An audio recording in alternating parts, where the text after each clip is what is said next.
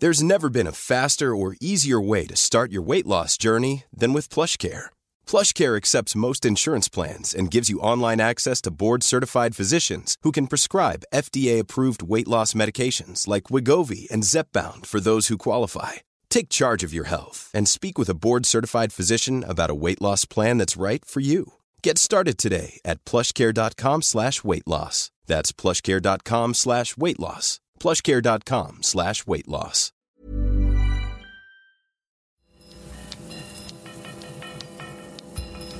Falter Radio, der Podcast mit Raimund Löw. Sehr herzlich willkommen, meine Damen und Herren, zum Falter Radio für Samstag, den 8.12.2018.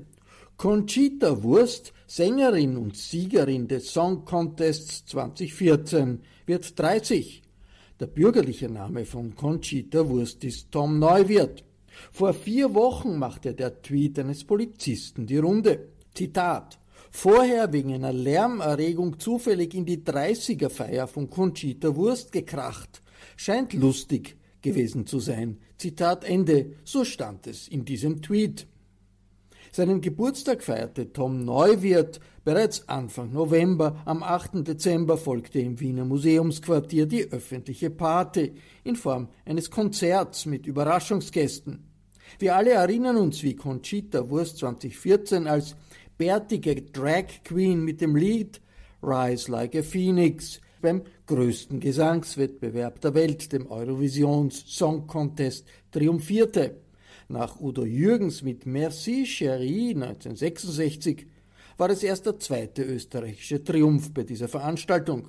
Udo Jürgens wurde in der Folge seines Sieges zum Chanson-Pop-Superstar.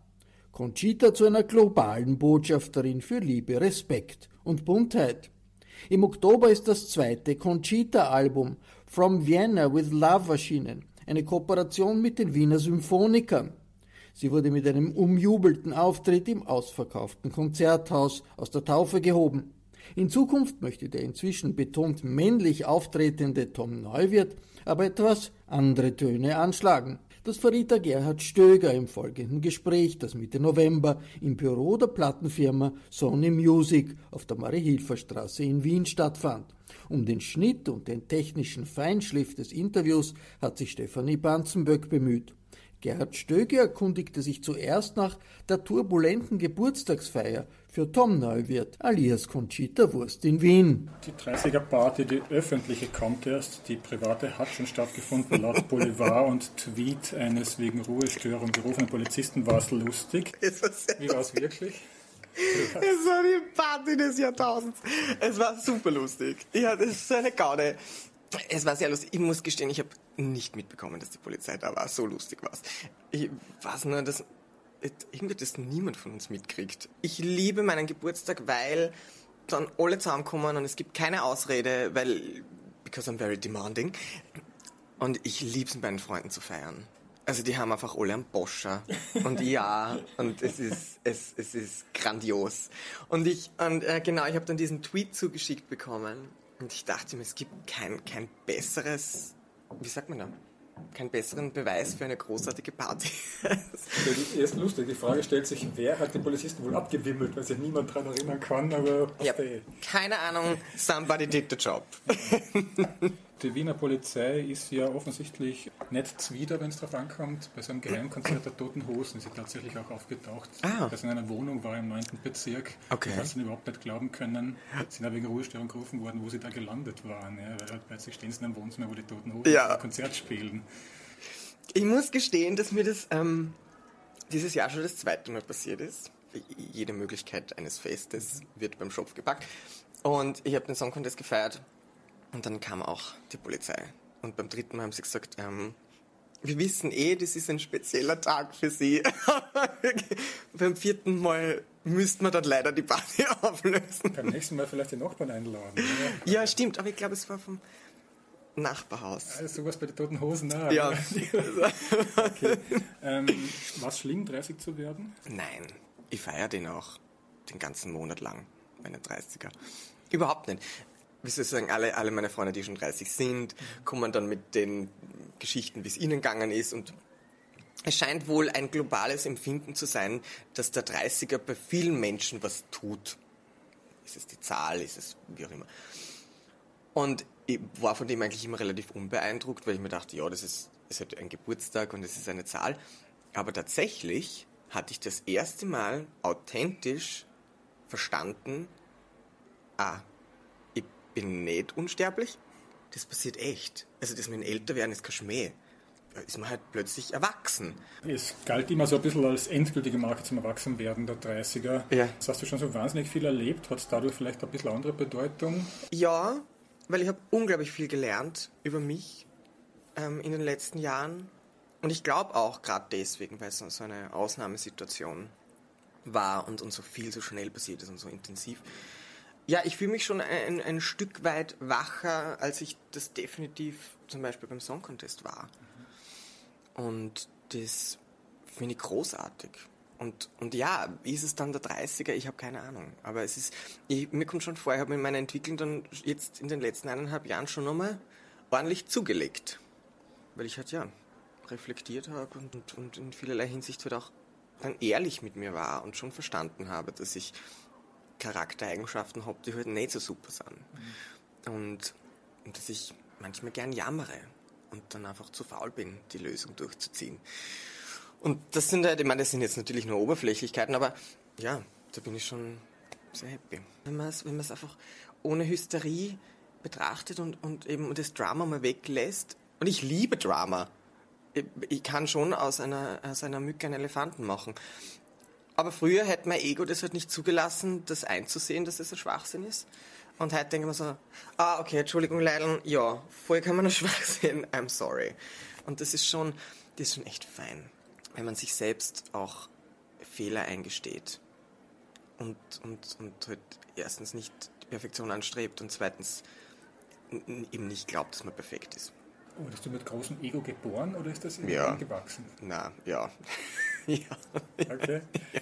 Bei dem großen Orchesterkonzert im Konzerthaus hattest du eben ein Orchester im Rücken. Welchen ja. Unterschied macht es, wenn man Dutzende Musikerinnen und Musiker an der Seite und im Rücken hat und nicht eben nur ja. Band?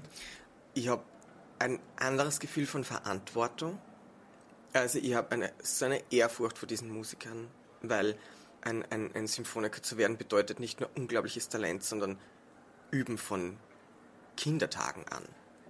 Und das das ist eine, eine Disziplin, die, die habe ich nicht. Und darum denke ich mir dann, ja, ich als Popsänger versuche einfach nur mitzuhalten. Und das ist der eine Part und der andere ist, das ist einfach, also man legt sich in, in ein Meer an Klängen und ja, und, und wird, wird, wird einfach so getragen. Weil man, man ist auch unflexibler mit einem Orchester. Bei einer Band kann man Timing schnell einmal verändern oder, oder wie auch immer, ist man einfach, ja, beweglicher als mit einem Orchester. Und das ist natürlich in einer gewissen Art und Weise einschränkend, aber auf der anderen Seite auch total befreiend, weil man halt einfach auch weiß, wo man zu landen hat. Und das meine ich damit, dass man eben dann getragen wird. Man hat ja ein bisschen immer noch das Vorurteil, die äh, Klassikmenschen blicken auf die Popmusik ja. herab oder so. Ne? Und sie sind ja musikalisch, sind halt auf andere Weise mhm. ausgebildet und virtuos oder sonst genau. was. Wie war denn das? Also sehr entspannt. Mhm. Ich meine, ich weiß nicht, wie sie untereinander sind, aber, aber mir gegenüber war das immer alles easy. Und dadurch, dass ich echt schon mit einigen verschiedenen äh, Orchestern arbeiten durfte, habe ich einfach gemerkt, wenn du den Konzertmeister auf deiner Seite hast, hast du alle auf deiner Seite. Und das klingt jetzt total berechnend, aber die sind echt immer ziemlich hart zu knacken. Weil die sind halt die, die dann sagen, mhm. und jetzt sing einmal dein Pop-Song. Und ich verstehe das schon auch ein Stück weit. Weil, wie ich vorher gesagt habe, es ist einfach unglaublich viel Arbeit, die da reinsteckt und man muss ehrlich zu sich sein. Pop ist einfach auch viel Show. Und da wird schon unterstützt und gemacht und getuned und getweakt und hin und her. Und du hast aber mit einer Geigen hast keine Chance. Bist du gut genug oder nicht? Und wenn, wenn man halt nicht wahnsinnig große Stimme hat, dann kann man, also die Stimme kann man schon ein bisschen größer machen bei der Popmusik.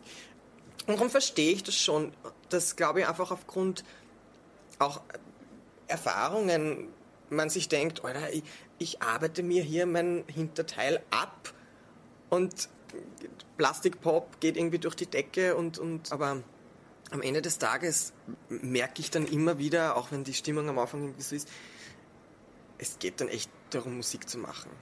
Und wenn es dann gut klingt und wenn es dann jeden taugt und hin und her, dann ist es dann ist das schon super. Was wünschst du dir fürs äh, Museumsquartier? Was wünsche ich mir, dass wir einfach eine Garde haben? Ich weiß, dass das passiert. Ich habe ich hab zu meinen Freunden gesagt, wir haben meinen Geburtstag bisher dreimal gefeiert. Und ich habe gesagt, leider einmal noch. Einmal noch. Und ich verspreche, dann sind wir durch. Alle so. Jetzt kommen zuverlässig alle. Ja, natürlich. Und es gibt einen Dresscode. Dresscode ist Glitter. Mhm. Und ich habe gesagt, ich bin nicht zufrieden, wenn jemand Glitzerschuhe anhat. Wenn mein Papa sich einen Glitzeranzug checken kann, dann kennt sie das auch alle. Und ja, es glitter from head to toe. Weil ich will, was meine Fotos gemacht werden, ich will, dass wir alle glitzern wie die Sterne. Das will ich. Der Anlass fürs Konzert im Konzerthaus war das neue Album, das zweite Album von Vienna with Love. Ein Coveralbum über weite Strecken, über sehr weite ja, Strecken. Ja, ja. Trotzdem hast du im Konzert gemeint, dass es für dich persönlicher sei als dein Debüt mit eigenen Liedern. Mhm. Warum das? weil dieses erste Album, das rauskam, ist ein super produziertes Popalbum mit super geschriebenen Songs und, und ich sage auch, ich glaube, viele dieser Songs wären auch Hits geworden, hätte ich sie nicht gesungen. Aber es, ist, es wurde halt für mich gemacht. Ich habe das quasi on the road eingesungen, weil ich war damals einfach unglaublich viel unterwegs. Und da habe ich schon auch gemerkt, okay, jetzt rückblickend, wo sind meine Prioritäten? meine Prioritäten damals waren, mich von Karl Lagerfeld fotografieren zu lassen, nach Paris zu fliegen, auf die Haute Couture Show hin und her und tralala und dieses Album. Da habe ich einen Tag Zeit, da habe ich eine Stunde Zeit, da habe ich das und hin und her. Ich habe einfach diese, diese emotionale Bindung nicht zu diesen Liedern. Zu manchen jetzt schon, weil ich sie halt über Jahre hinweg singe, aber die habe ich mir über mein Leben lang ausgesucht die auf diesem Album sind. Nach welchen Kriterien hast du ausgesucht? Ganz einfach die äh, Handvoll, die da als erstes einfällt, genau. weil sie so wichtig sind? Die ich, die ich liebe. Genau. Mhm. Die Liste war länger. Also ich habe zum Beispiel verstanden, okay, Björk kann echt nur Björk singen. Das habe ich gemerkt, also okay, lass mal das. Aber ja, das war tatsächlich nur ja, der Soundtrack meines Lebens. Mhm. So ein bisschen. Zwei echte Kracher, nämlich Purple Rain und das Show Must Go On fehlen auf der Platte. Ja. Warum das? Ich glaube, Purple Rain haben wir nicht draufgegeben, weil wir das im Band-Setting immer spielen. Ah, ich glaube, das war dann irgendwie so ein bisschen die Entscheidung. Und The Show Must Go On, um ehrlich zu sein, wird mir immer ein bisschen untergejubelt. Also es ist eine mega Nummer. Aber, aber, ich weiß nicht. Mhm. Sie schmeckt mir nicht so. Mhm. Genau. Wie geht's mit, mit der Knef? Bist du generell Fan oder speziell von dieser Nummer? Ich finde Hildegard Knef und Marlene Dietrich und all diese großen Diven, die, glaube ich, gerade, ich meine, es ist ein bisschen klischeehaft, aber die gerade in unserer Community einfach ikonisiert werden und sind, ähm, unglaublich spannende Charaktere. Ich bin von, von Marlene Dietrich jetzt gesanglich nicht so ein wahnsinnig großer Fan. Ich finde, für mich so das Rote Rosen regnen liebe ich im Speziellen, weil ich, dieses Lied wurde für mich geschrieben. Also meine, die, die erste Text, nein, natürlich nicht, natürlich nicht. Aber, aber wenn ich das singe und, und wenn, ich, wenn, ich, wenn da steht, mit 16 sagte ich still und ja, mit 16 bin ich zu Starmania gegangen. Da habe ich entschieden, jetzt werde ich ein Star. Und darum ist das, ja, ist das äh, schon sehr speziell. Die Nummer war echt hart zu knacken. Mhm. Also das war, weil, weil man so schwer rauskommt aus diesem, das Timing muss stimmen, die Intonation muss perfekt sein. Äh, welche, welche Farbe und hin und her und dann ständig durch die Gegensprechanlage zu hören. Ja, Tom, äh, ich glaub's aber noch nicht. Gott, was soll ich machen? Und dann irgendwie an den Punkt zu kommen, okay, es ist mir jetzt vollkommen wurscht. Dann singe ich es halt irgendwie. Und dann plötzlich zu verstehen, ah, um, um das geht's. Und es geht darum, es zu erzählen und zu meinen. Und das war, da bin ich echt ungeduldig geworden mit mir vom Charakter her des Liedes oder vielleicht noch eher der Figur oder der, der Künstlerin Hildegard Knef, wie passt denn das zum Rest der Platte? Also der Rest ist durchaus nicht unkitschig, während die Knef halt so eine schnoddrige Coolness ja. ausgezeichnet hat. Die war ja, also die war eine großartige Sängerin, aber halt eine großartige Sängerin als Antisängerin, ja. während Shirley Bassey natürlich die tirillierende Diva ist. Genau. wo alles wackelt, wenn sie loslegt. Ja. Wie das zusammenpasst, das kann ich dir nicht sagen, weil ich es geil finde. Das, ne? Und ja, deswegen. Ich habe meiner, mit meiner Großmutter so eine liebevolle Fehde am Laufen. Die versucht zu jedem Konzert zu kommen von mir, das, wo es ihr möglich ist. Und sie sagt immer zu mir, mein Thomas, du singst so schön. Aber ich verstehe dich nicht. Ich, ich, ich verstehe dich leider nicht. Und dann habe ich mir habe ich angefangen, immer ein deutsches Lied in meine Sets einzubauen. Und ich habe gesungen, äh, morgens bin ich immer müde, weil meine Großmutter hasst faule Menschen. Mhm. Sie ist Team, wenn du feiern kannst, kannst du auch arbeiten. Ich bin Team, wenn ich feiere, hätte ich gern morgen frei. Und darum habe ich ihr dieses Lied gewidmet, das mit, morgens bin ich immer müde. Und beim Orchesteralbum war schon auch mein Gedanke, ich hätte gern einen Moment für sie. Und, und weil ich sie einfach so abgöttisch liebe, muss es für sie auch rote Rosen regnen. Genau. Mhm. Ja. Was wird die Zukunft bringen? Äh, das nächste Album soll schon bald folgen mit eigenen Songs. Genau. Mehr Lieder für die Großmutter auf Deutsch? Nein, Nein, gar nichts. Die wird gar nichts verstehen. Davon wird sich gar nichts verstehen. Ich habe die ähm, letzten zwei Jahre damit verbracht, ähm, in Songwriting-Camps herum zu probieren und zu tun und zu machen und bin zu dem Schluss kommen, ja, ich bin kein wahnsinnig talentierter Songwriter.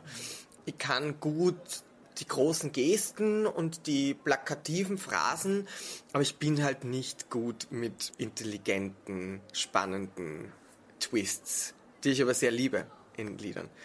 Und bin durch diesen Prozess auf zwei Menschen gestoßen, die, ich meine, ich bin überall hingeflogen, ich bin nach Berlin, nach Stockholm und hin und her, ich habe überall mit allen Autoren geschrieben. Und dann sitze ich mit der Eva Klampfer zusammen und denke mir so, Hey, I'm Ryan Reynolds. At Mint Mobile, we like to do the opposite of what Big Wireless does. They charge you a lot, we charge you a little. So naturally, when they announced they'd be raising their prices due to inflation, we decided to deflate our prices due to not hating you. That's right. We're cutting the price of Mint Unlimited from $30 a month to just $15 a month. Give it a try at mintmobile.com slash switch. $45 upfront for three months plus taxes and fees. Promo for new customers for limited time. Unlimited more than 40 gigabytes per month. Slows. Full terms at mintmobile.com. Eva, würdest du gern mal ein Album schreiben? Und der Albin Januszka produziert das. Und es ist eine komplett neue Welt für mich. Und wir, wir arbeiten jetzt ungefähr ein Jahr dran und ich habe unglaublich viel gelernt von ihr. Also ich meine, Eva Klampfer, weiß nicht, ob, ob du sie kennst, Lilith hat jetzt äh, einen Song raus. Ich äh, sage aufgrund der Namen wird es äh, solig angehauchter elektronischer Pop. Genau, genau. Jetzt wirklich, Es wird ein bisschen avantgardistischer. Ich habe ähm, ein bisschen Abstand genommen von den großen kommerziellen Pop-Melodien. Und jedes Mal, wenn man die Eva-Demo geschickt hat, gesagt, du, äh, wie genau hast du vorgestellt, dass ich das jemals so singen kann wie du? und ich habe hab unglaublich viel von ihr gelernt. Und auch vom Albin, was sein Soundverständnis bedeutet, also was diese Welt bedeutet, die, die unglaublich gern konsumiere, weil mein, mein, mein privater Geschmack einfach viel weiter gefächert ist als nur Celine Dion und, und, und Shirley Bassey. Und es ist so komplett anders und es sind so komplett andere Dinge wichtig. Es, ist, es geht nämlich nicht um hoch und laut, hoch, laut und lang, sondern es geht um Technik und es geht um Farben und es geht um Texturen und um Timing. Und es ist voll schwer. es klingt gut, du scheinst ja wohl zu fühlen damit. Wo siehst du die dann ich glaube, sowas muss man ja mitdenken, ja. gerade mit dem Erfolgshintergrund, den du hast. Wo siehst du dich dann damit? Wenn du schon das Wort avantgardistischer verwendest, du hast zwar treue Fans, aber wenn ja. die mitgehen, also wie... Dann ist das auch die Wahrheit. Es ist was total Absurdes passiert. Ich habe mich dazu entschlossen, eine bärtige Drag Queen zu sein. Und habe dann nach dem Song Contest Sieg in dieser Rolle, wo jeder meint, Alter, der denkt sie nichts und der tut, was er will und hin und her. Ich wurde zu einer Präsidentengattin, die nichts falsch machen wollte, die jeden pleasen wollte. Ich wurde so fremd gesteuert, aber weil ich es zulassen habe. Weil mir die Meinung der anderen wichtiger war als meine. Und ich habe verstanden, natürlich muss ich drüber nachdenken, kann ich dann meine Rechnungen zahlen, mhm. wenn es keinen interessiert. Aber dann denke ich mir, ja, aber wenn das passiert, dann ist auch das die Wahrheit. Und ich bin realistisch genug, dass ich mittlerweile in einer Position bin, dass wenn ich einen Job machen muss, der nicht Musik ist oder nicht nur das ist, was, was ich künstlerisch mache, dann wird das auch ein Job sein, der mir ziemlich viel Spaß machen wird. Und darum bin ich da ein bisschen furchtlos. Ich habe auch verstanden, wenn, wenn ich Dinge für andere mache, werde ich krank. Das will ich einfach nicht mehr. Da gehe ich lieber mit wehenden Fahnen unter und, und spüre es voll, anstatt dass ich mir nachher denke, ach Gott, warum hörst du nicht auf dich? Und es ist mir dann einfach auch nicht mehr gut gegangen, weil ich einfach so eine gefilterte Version von mir selbst war. Und wenn du Perfektion anstrebst, dann findest du nur Fehler in dir, an dir. Und das macht, das macht einen wahnsinnig. Also mich hat es krank gemacht. Und, und da dann zu verstehen, okay, du bist dann einfach wie du bist. Und wenn das die Leute nicht super finden, dann ist auch das die Wahrheit. Wie kommt man an den Punkt der Erkenntnis oder ja schon erstmal an den Punkt der Erkenntnis, sondern vor allem, ja. wie findet man aus? Mein Bruder hat zu mir gesagt, hör auf zu jammern. Hör auf zu jammern. Du hast doch alle Antworten in deinen Sätzen schon formuliert. Warum bist du zu faul, sie umzusetzen? Zu feig, sie umzusetzen? Hör auf zu jammern. Und ab diesem Tag war ich so, ich jammere. Oh Gott. ja. Gnadenlose Ehrlichkeit mit sich selbst ist einfach unglaublich reinigend. Reislager Phoenix war 2014 der Überflieger beim größten Gesangswettbewerb der Welt. Alle sprachen von Buntheit, Toleranz und so weiter. Ja.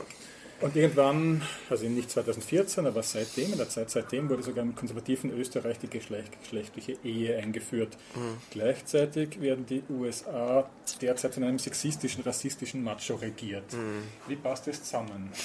Es ist unglaublich, weil es ist eine Schere, die auseinanderklafft, die, die man logisch nicht erklären kann.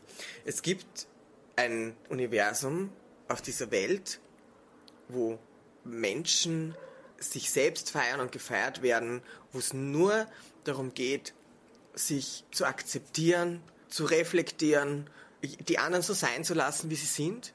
Also es gibt androgyne Make-up-Artisten, die Millionen damit verdienen, ihre Produkte zu verkaufen. Und das ist auf der einen Seite super, aber auch aus gesellschaftlicher Sicht total cool.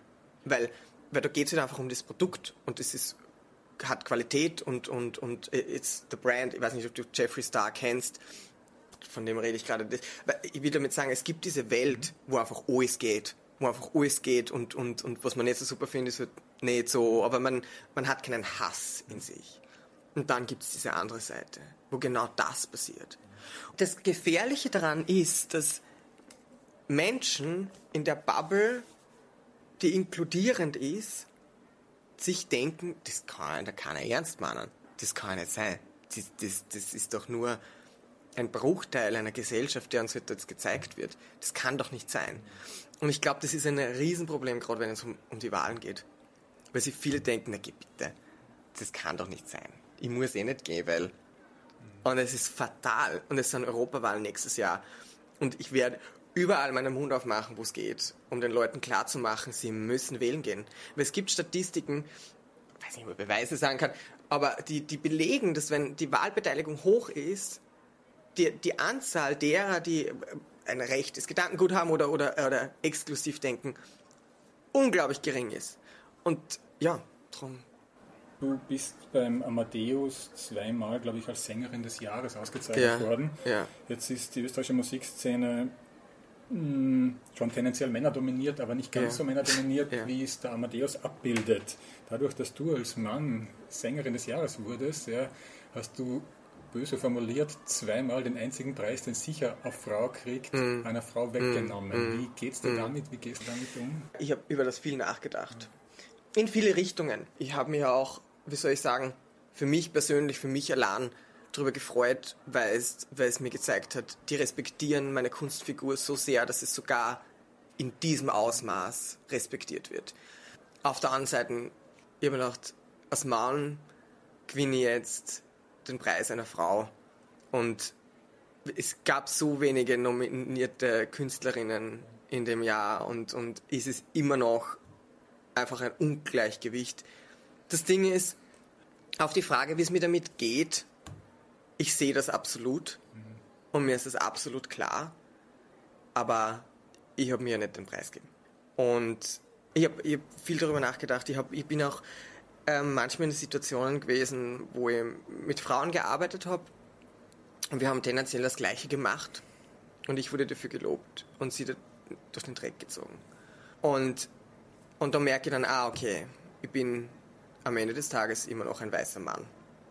Ich habe ein bisschen die, die Theorie, dass es umgekehrt schwierig wäre, also dass es akzeptiert oder halt vielleicht auch belächelt oder was weiß ich was wird, aber nicht so das Drama ist, wenn Männer als Frauen auftreten. Das hat ja so ja. eine Tradition, keine ja. Ahnung, von Peter Alexander bis Miss Doubtfire oder so. Also gibt's.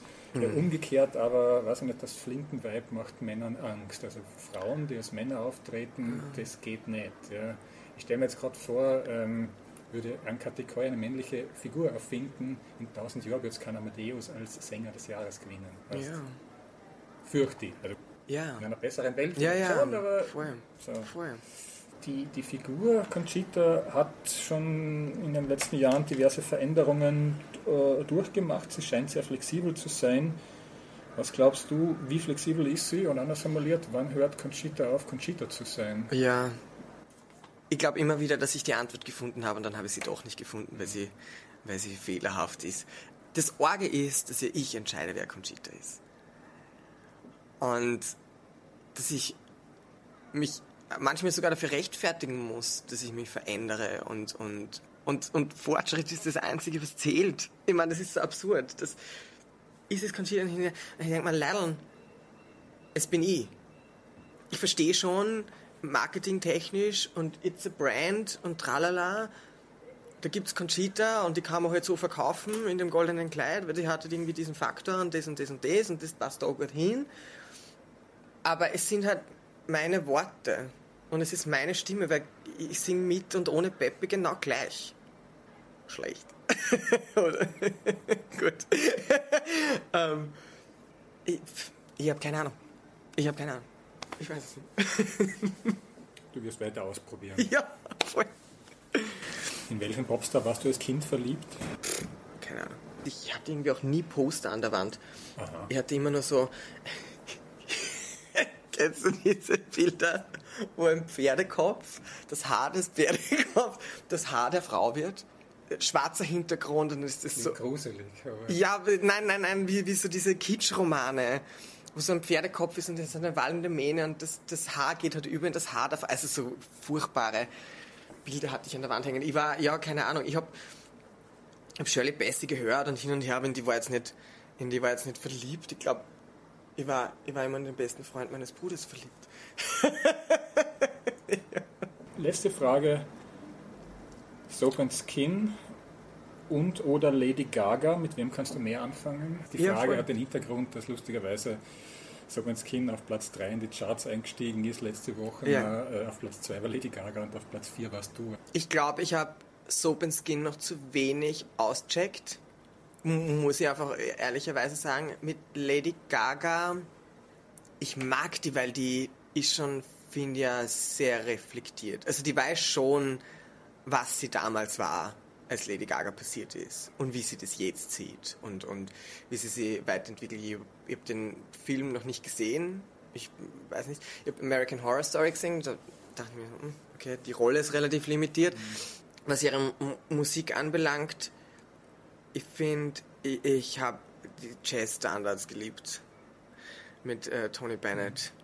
Das, das fand ich extrem cool. Sie hat eine mega Stimme und hat auch diese, diese Gabe, so loslassen zu können beim Singen. Und dadurch wird es einfach so ein Ursound. Und das finde ich geil. Viele andere Sänger sind halt sehr kontrolliert in dem, wie sie, wie sie singen und da kommt halt dann wenig, ähm, ja, wenig, wenig Kern rüber.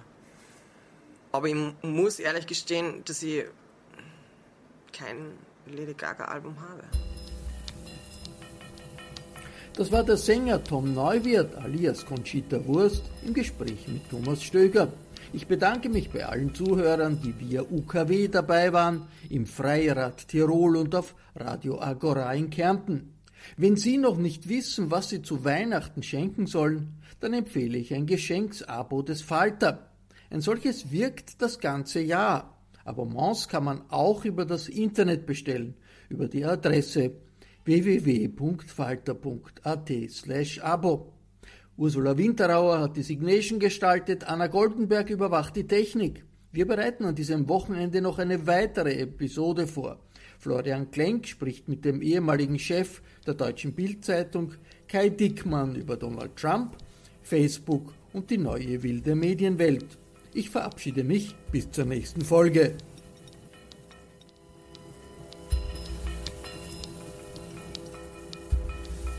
Sie hörten das Falterradio, den Podcast mit Raimund Löw.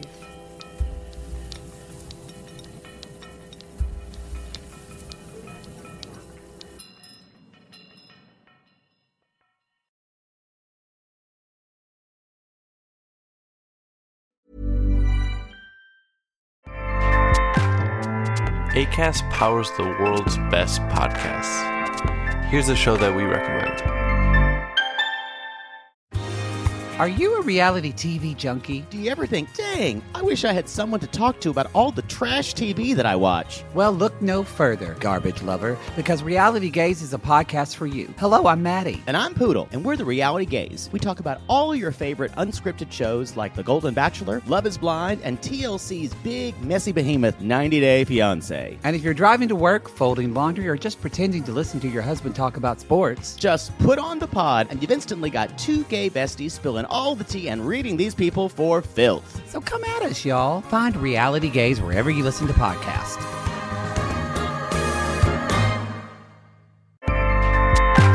ACAST helps creators launch, grow, and monetize their podcasts everywhere.